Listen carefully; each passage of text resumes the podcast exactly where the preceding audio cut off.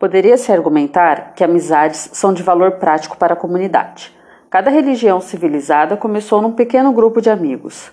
A matemática começou, efetivamente, quando um grupo de amigos gregos se reuniu para falar de números, linhas e ângulos.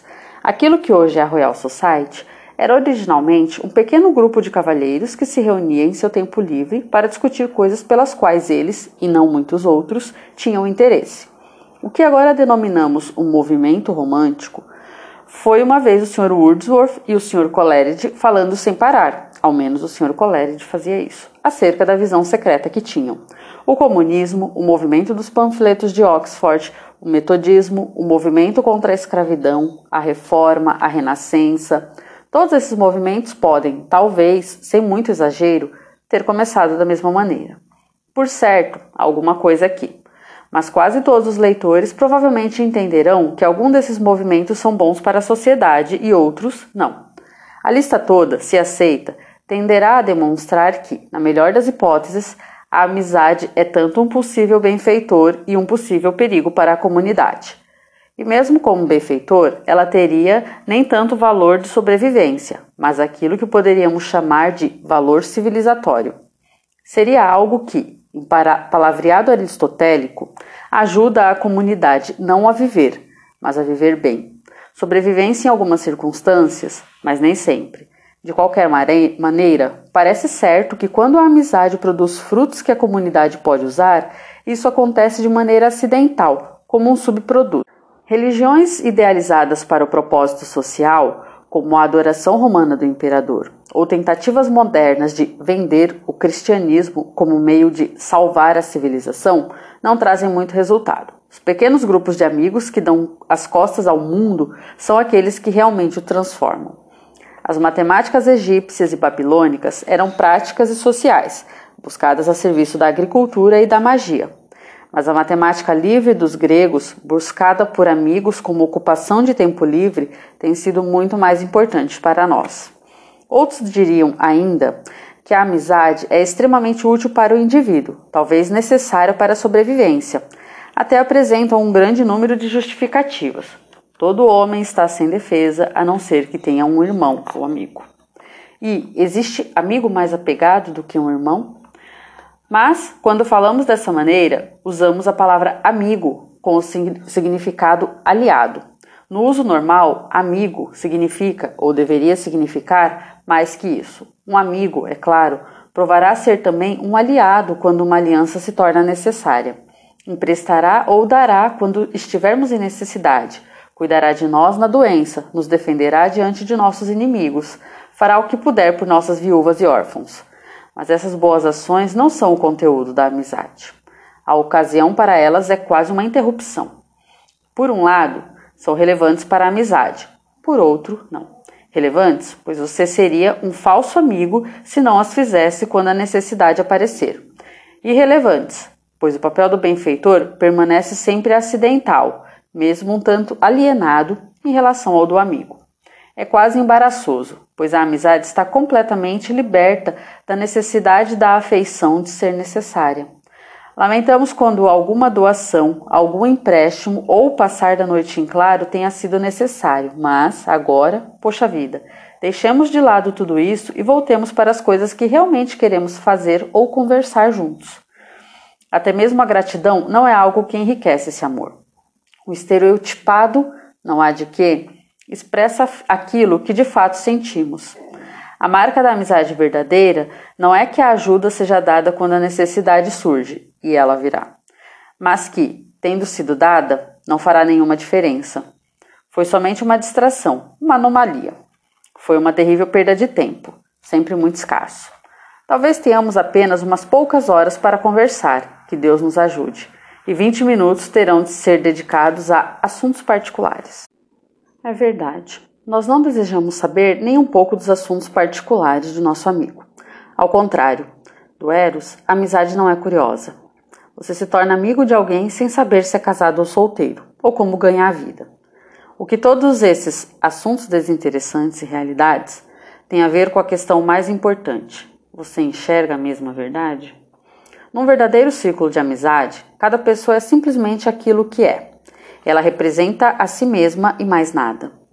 Ninguém se importa nem um pouco a respeito da família da pessoa, sua profissão, classe social, renda, raça ou história. Claro que, com o tempo, você acabará conhecendo a maior parte dessas coisas. Isso, porém, acontecerá de forma casual. Essas coisas virão, parte por parte, para rechear uma ilustração ou analogia, para servir como pontos de referência para uma história, nunca como informação independente. Essa é a sublimidade da amizade. Encontramos-nos como príncipes soberanos de estados independentes, fora do país, em terreno neutro, libertos de nossos contextos. Esse amor, essencialmente, ignora não apenas nossos corpos físicos, mas todo aquele corpo de informações como nossa família, emprego, passado e conexões. Em casa, além de ser Pedro ou Jane, também carregamos um caráter geral, marido ou mulher, irmão ou irmã, chefe, colega ou subordinado, mas não entre nossos amigos. É uma questão de mente livres ou abertas. O Eros deseja, deseja corpos nus, a amizade, personalidades despojadas. Portanto, aqui está, se você não me compreender de forma errada, a refinada arbitrariedade e irresponsabilidade desse amor. Não tenho nenhum dever de me tornar amigo de quem quer que seja, e ninguém no mundo tem o dever de ser meu amigo. Não existe obrigação, nenhuma sombra de necessidade. A amizade é desnecessária, assim como a filosofia, a arte, o próprio universo, pois Deus não tinha necessidade de criá-lo. Não tem nenhum valor para a sobrevivência, entretanto, é uma dessas coisas que dão valor à sobrevivência. Quando falei de amigos que estão lado a lado, ombro a ombro, estava indicando o contraste necessário entre uma, a sua postura e a dos amantes, que apresentamos olhando nos olhos um do outro. Não quero estender essa imagem para além desse contraste. A busca ou visão em comum que une amigos não os absorve de tal modo que permanecem ignorantes ou alheios um ao outro. Pelo contrário, ela é o próprio meio pelo qual o amor e o conhecimento mútuo existem. Ninguém conhece outra pessoa tão bem quanto seu colega. Cada passo da jornada em comum é um teste de sua consistência, e os testes são do tipo que entendemos plenamente porque nós mesmos somos a eles submetidos. Assim, à medida que ele se prova verdadeiro a cada teste, nossa confiança, nosso respeito e nossa admiração florescem e se tornam um amor apreciativo de um tipo singularmente robusto e bem informado.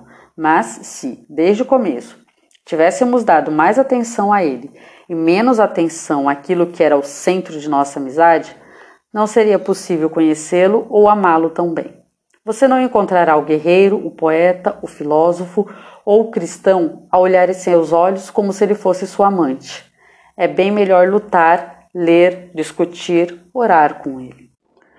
Numa amizade perfeita, esse amor apreciativo é, penso eu, frequentemente tão elevado e tão fundamentado que cada membro desse círculo se sente, no fundo do coração, humilhado diante dos outros. Às vezes, ele questiona o que faz entre aqueles que são melhores que ele. Ele tem muita sorte de estar na companhia deles, especialmente quando todo o grupo se reúne, cada um contribuindo com o seu melhor, com o que tem de mais sábio ou mais divertido. Essas são as melhores reuniões, quando quatro ou cinco de nós vamos até o nosso refúgio depois de um dia de muito trabalho. Quando colocamos nossos chinelos, nossos pés esticados em direção ao fogo da lareira e nossos drinks ao alcance de nossas mãos. Quando o mundo inteiro, e algo além do mundo, se abre para nossas mentes à medida que falamos. E ninguém reivindica ou tem qualquer responsabilidade com o outro, mas todos são pessoas livres e iguais, como se tivessem se encontrado não há uma hora, ao mesmo tempo em que uma afeição enternecida pelos anos nos envolve. A vida, vida natural, não possui dádiva melhor que essa para dar. Quem poderia merecer isso? A partir do que foi dito, ficará evidente que na maioria das sociedades, na maior parte do tempo, amizades acontecem de homens com homens e de mulheres com mulheres.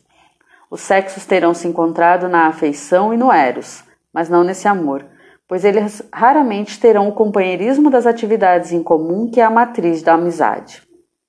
Quando os homens recebem educação e as mulheres não, quando um dos sexos trabalha e o outro não, ou quando ambos têm empregos completamente diferentes, nada terão que normalmente os aproximaria como amigos. Mas podemos ver facilmente que é essa falta, mais do que qualquer outra coisa em suas naturezas, que exclui a amizade, porque, quando puderem ser companheiros, poderão também se tornar amigos. Assim, numa profissão como a minha, em que homens e mulheres trabalham lado a lado, ou no campo missionário, ou entre autores e artistas, tal amizade é comum. Na verdade, aquilo que, por um lado, é oferecido como amizade poderá, por outro, ser confundido com Eros e terá resultados dolorosos e desastrosos. Ou, o que começa como amizade em ambos pode se tornar também Eros. Entretanto, dizer que alguma coisa pode ser confundida com ou tornar-se algo diferente não é negar a diferença entre os dois tipos de amor. Na realidade, isso está implícito. De resto, não, não deveríamos falar de tornar-se ou de ser confundido com. Em certo sentido, nossa sociedade está numa situação difícil. Um mundo em que homens e mulheres nunca têm trabalho ou uma educação em comum poderá se manter de forma tranquila. Nesse mundo, os homens se voltam uns aos outros e apenas uns aos outros em busca de amizade e acabam apreciando muito isso. Espero que as mulheres apreciem suas amizades femininas do mesmo modo. Mais uma vez, um mundo onde todos os homens e mulheres tivessem suficiente espaço em comum para esse relacionamento poderia também ser um mundo tranquilo. No presente, porém, estamos entre dois extremos. O necessário espaço comum, a matriz, existe entre os sexos em alguns tempos, em alguns grupos, mas não em outros. Está claramente em falta em muitas periferias residenciais, num bairro rico, onde os homens investiram toda a sua vida no acúmulo de dinheiro, algumas mulheres pelo menos usam seu tempo para desenvolver uma vida intelectual, na música ou na literatura, por exemplo. Em tais lugares, os homens se parecem mais com bárbaros entre os civilizados no meio de suas mulheres. Em outros bairros, a situação é inversa. Ambos os sexos, de fato, frequentaram a escola, mas, desde então, os homens receberam uma educação mais séria. Tornaram-se médicos, advogados, clérigos, arquitetos, engenheiros ou escritores. As mulheres são para eles o mesmo que são as crianças para os adultos. Em nenhum dos bairros a amizade verdadeira entre os sexos será provável. Mas isso, embora seja um empobrecimento, seria tolerável se fosse admitido ou aceito. O problema peculiar de nossos dias é que tanto homens como mulheres nessa situação se recusam a admitir isso. Estão assombrados por rumores e vislumbres de grupos mais felizes, onde não existem tais cismas entre os sexos e são atormentados pela ideia igualitária de que aquilo que é possível para alguns deve ser, e portanto é, possível para todos. Assim, temos por um lado a esposa como professora escolar, a mulher de cultura, que está sempre tentando elevar o marido até seu nível. Ela arrasta o marido para concertos e quer que ele aprenda a dança Morris. Também convida a gente de cultura para visitar sua casa. O homem de meia idade possui bastante resistência pacífica e, se ela tivesse alguma ideia, comiseração.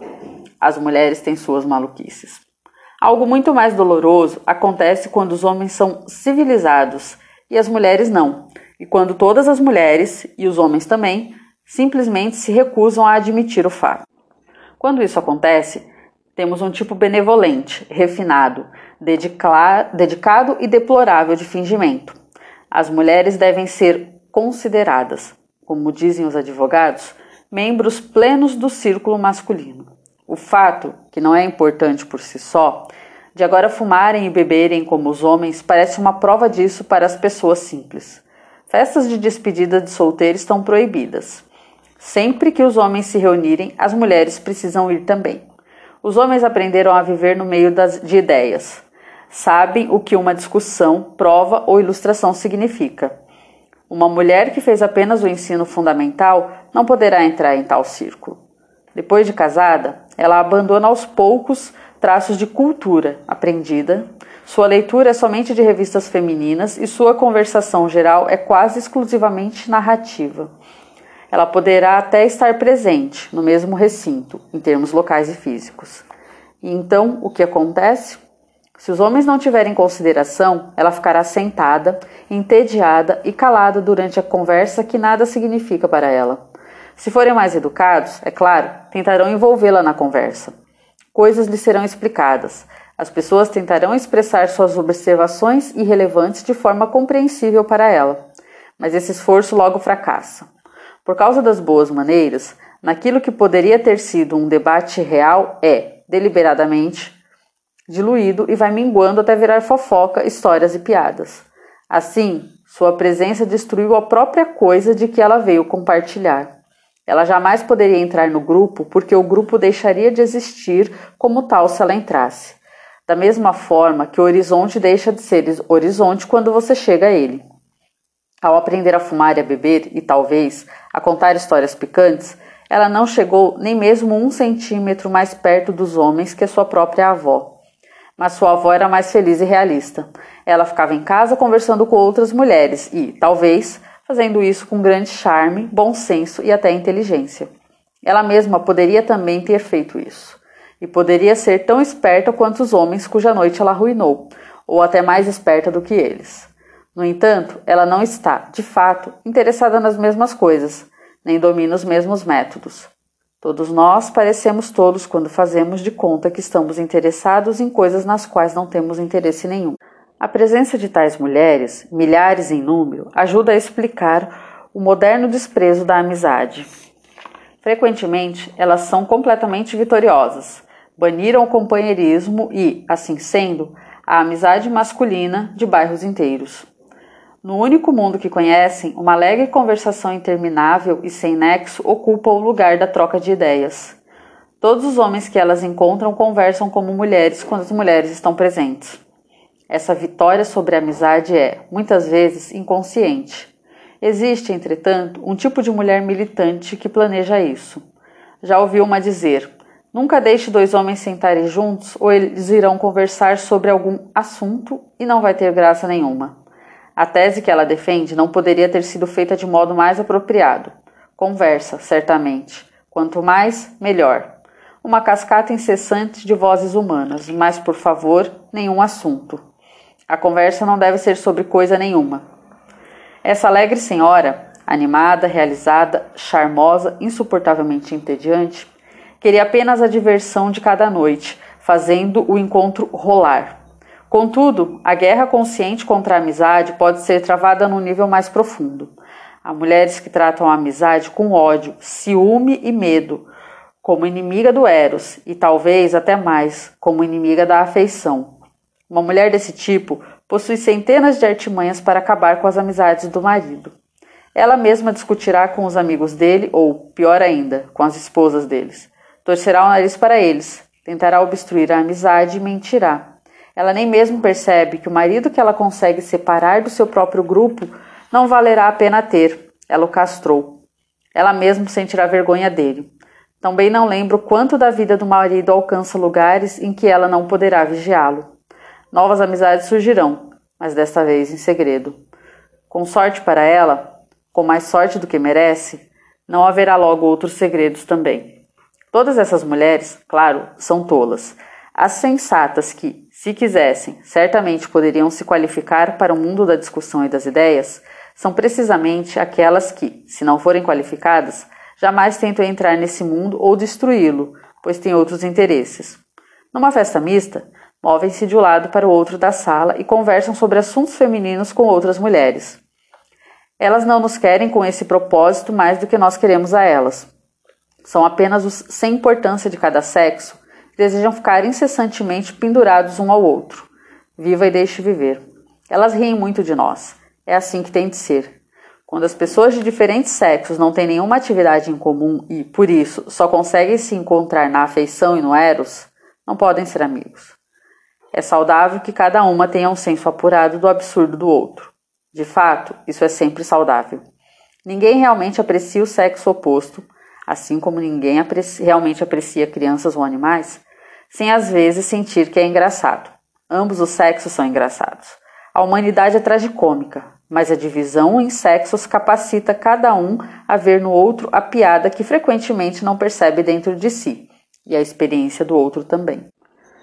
Eu avisei que esse capítulo seria um trabalho de reabilitação. Espero que as páginas anteriores tenham deixado claro que, para mim ao menos, não há dúvida de que nossos antepassados consideraram a amizade algo que nos eleva quase acima da humanidade.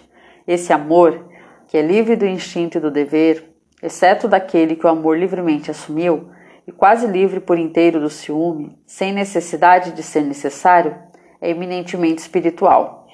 É o tipo de amor que alguém pode imaginar com os anjos. Será que encontramos aqui um amor natural, que é o amor em si? Antes de nos apressarmos em chegar a uma conclusão como essa, devemos estar alerta à ambiguidade da palavra espiritual. Existem muitos contextos no Novo Testamento em que ela significa referente ao Espírito Santo. E nesses contextos, o espiritual é bom por definição. Mas quando espiritual é usado simplesmente como o oposto de corpóreo ou instintivo ou animal, isso não é verdade. Existe maldade espiritual tanto quanto bondade espiritual. Existem maus e bons anjos. Os piores pecados do ser humano são espirituais. Não devemos imaginar que, ao descobrir que a amizade é espiritual, descobrimos que é inerentemente santa e sem erro. Três fatos importantes restam ainda a ser considerados. O primeiro, já mencionado, é a tendência à desconfiança que tem de amizades achegadas entre seus subordinados. Talvez isso seja injustificável, ou pode ser que exista base para isso. Em segundo lugar, existe a atitude que a maioria das pessoas tem para com todos os círculos de bons amigos. Cada nome dado para esses círculos é mais ou menos pejorativo.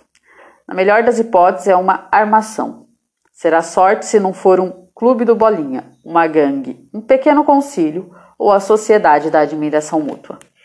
Aqueles que em suas próprias vidas conhecem somente a afeição, o companheirismo e o eros suspeitam que amigos sejam chatos arrogantes que se acham bons demais.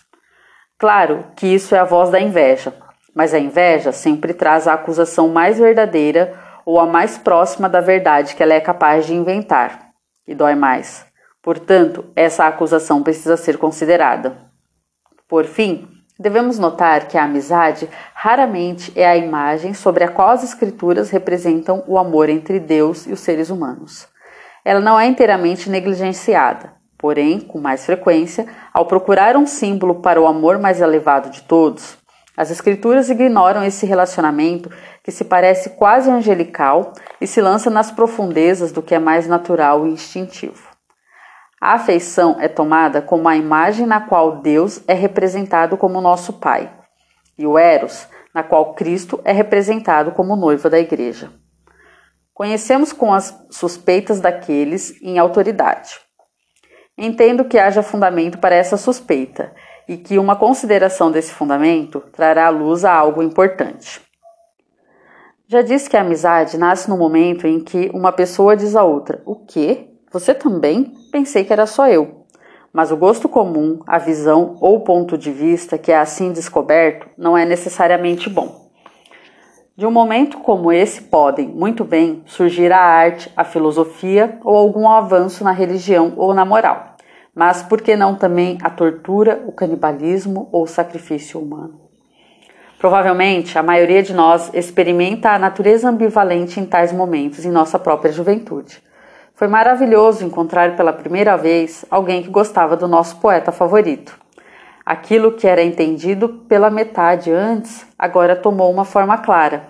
Aquilo que nos deixava meio envergonhado é, agora, abertamente reconhecido. Contudo, não era menos prazeroso quando primeiro encontramos alguém que compartilhou conosco uma maldade secreta. Isso também se tornou mais palpável e explícito, e disso também deixamos de nos envergonhar. Mas agora, seja qual for nossa idade, conhecemos todo o charme arriscado de um ódio ou ressentimento compartilhado. É difícil não chamar de amigo a única outra pessoa que percebe as falhas do subdiretor.